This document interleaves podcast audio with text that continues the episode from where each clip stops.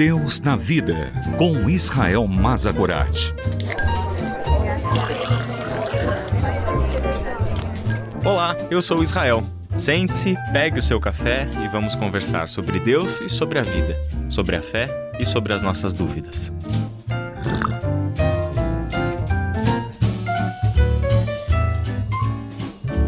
Não é nenhuma novidade que nós estamos enfrentando períodos tensos de polarizações políticas, de crises relacionadas à economia, à geopolítica, à sociedade e às divergentes visões de governo e de país que nós temos encontrado no nosso tempo. Tudo isso nos leva a ponderar biblicamente sobre essas questões. O que nós aprendemos das Escrituras sobre isso? Qual é a visão bíblica correta sobre esses assuntos? Talvez a melhor forma de formularmos essas questões em nossos dias seja perguntando qual é a melhor ideologia ou posicionamento político.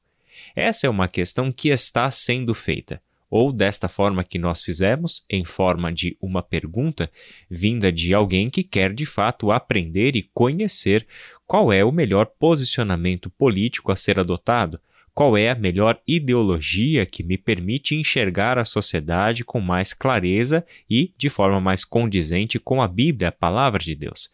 Mas essa pergunta também está sendo feita e já está sendo respondida de forma prática por muita gente.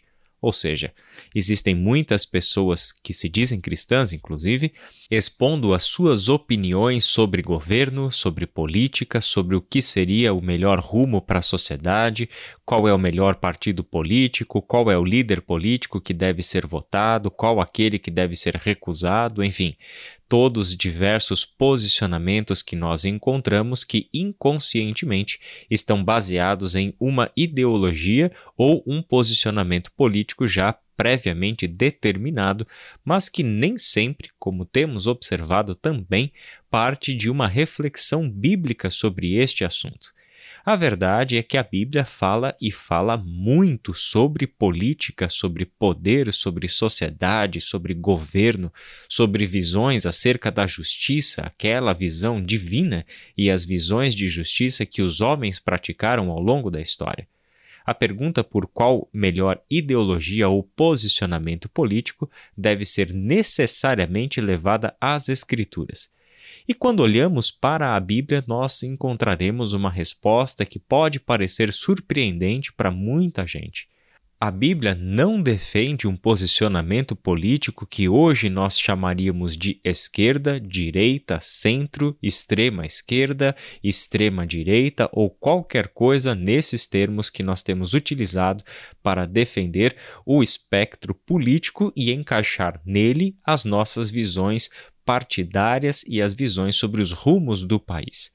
A Bíblia não mostra nenhum deles como ideal, porque nenhuma ideologia humana pode ser ideal absolutamente nada do que nós, seres humanos, com nossos próprios esforços e baseando-nos no nosso senso de justiça, podemos construir algo que se assemelhe à visão divina sobre a vida, sobre a história, sobre a sociedade, sobre justiça, sobre moral e assim por diante. Nós não somos capazes de produzir uma ideologia que gere um posicionamento ou partido político que trará à realidade a vontade de Deus.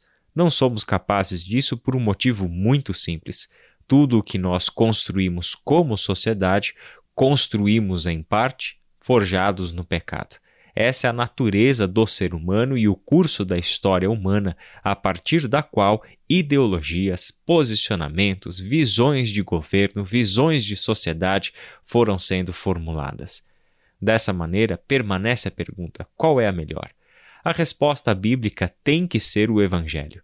Não há outra resposta que possa ser condizente com as Escrituras que não seja a mensagem do Evangelho proclamada em toda a Escritura e trazida à história na pessoa de Jesus Cristo. Nós não procuramos uma ideologia que melhor se assemelhe ao Evangelho, por um motivo muito simples. Se já temos o Evangelho, por que exatamente procuraríamos uma ideologia que o representa? Por que exatamente procuraríamos algo parecido com o Evangelho se Jesus Cristo já nos trouxe a realidade o Evangelho do Reino de Deus? Por isso, para nós, o Evangelho tem que ser a fonte crítica para toda e qualquer teologia. Dessa forma, entenderemos que todas elas têm algum mérito e todas elas têm erros, falhas, desvios daquilo que o reino de Deus chamaria de justiça. Por isso mesmo que cristãos não devem fechar-se em os seus mundos ideológicos, partidários e as suas visões de sociedade que não sejam, em primeiro lugar, fundamentados na palavra de Deus e em sua revelação no Evangelho. A partir daí é que, sem dúvida nenhuma, o conhecimento de história, de sociedade, de desenvolvimento dos partidos e das ideologias nos ajuda muito no senso crítico para entender o porquê exatamente as coisas estão como elas estão e até mesmo para sermos críticos, em primeiro lugar, com os nossos próprios fundamentos teóricos. Por esta razão, acredito que o que mais nos falta não é o melhor conhecimento da política, mas o melhor conhecimento do Evangelho, a partir do qual todo o conhecimento de política, de sociedade, de ideologia, todo o conhecimento de direções para a sociedade baseado em pressupostos de justiça deverão ser criticados pela palavra de Deus.